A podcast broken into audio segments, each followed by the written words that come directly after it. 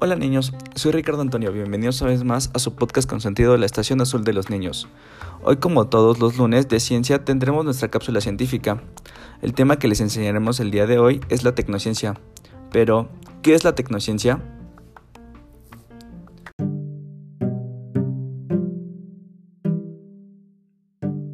Para ser muy exactos vamos a descomponer lo que es la palabra tecnociencia. Esta bien es la fusión, sí, como la de Dragon Ball Z, de las palabras tecnología y ciencia.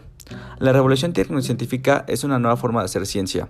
Esta tiene una importante aparición en Estados Unidos, nuestro vecino del norte, y es aquí donde nos centraremos. Hablaremos de tres etapas. En la primera etapa emerge la macrociencia o Big Science, a la que consideramos como la primera modalidad de esta llamada tecnociencia.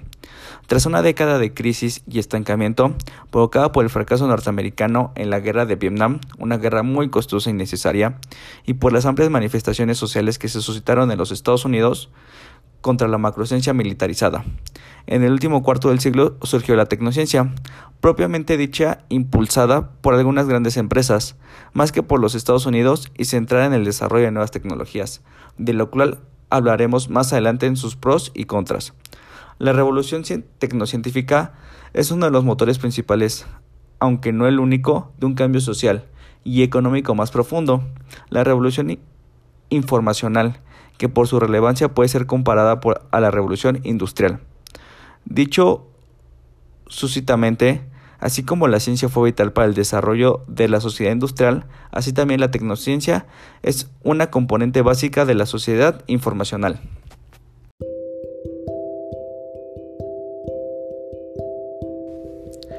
Después de exponer qué es la tecnociencia, hablaré personalmente de los pros y contras que esta ha traído a nuestro mundo científico, en el cual ustedes pequeños oyentes ya forman parte. Como bien dije, la tecnociencia empezó a ser financiada con capital privado, lo que significa que un gobierno como México o Estados Unidos no la pueden pagar, sino son empresas particulares las que la financian, ya sea Google, Apple, Tesla o alguna otra. Este para mí puede representar uno de los mayores problemas, ya que el mundo científico no es muy bien pagado y nos vemos en la necesidad de vender nuestras investigaciones y trabajos a estas empresas para poder subsistir y más que nada poder darle progreso a lo que queremos y lastimosamente esta llega a ser nuestra única vía para hacerlo. Pero no todo es malo niños, la tecnociencia ha traído también sus aportes.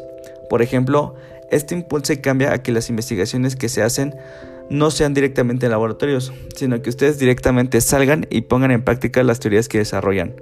Como todo movimiento de progreso, siempre hay mucho malo que podemos cambiar y mucho bueno que podemos aprovechar.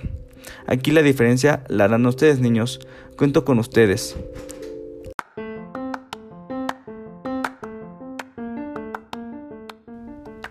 En fin, espero hoy hayan podido aprender un poco más de este mundo científico del que ya forman parte. Los veo muy pronto.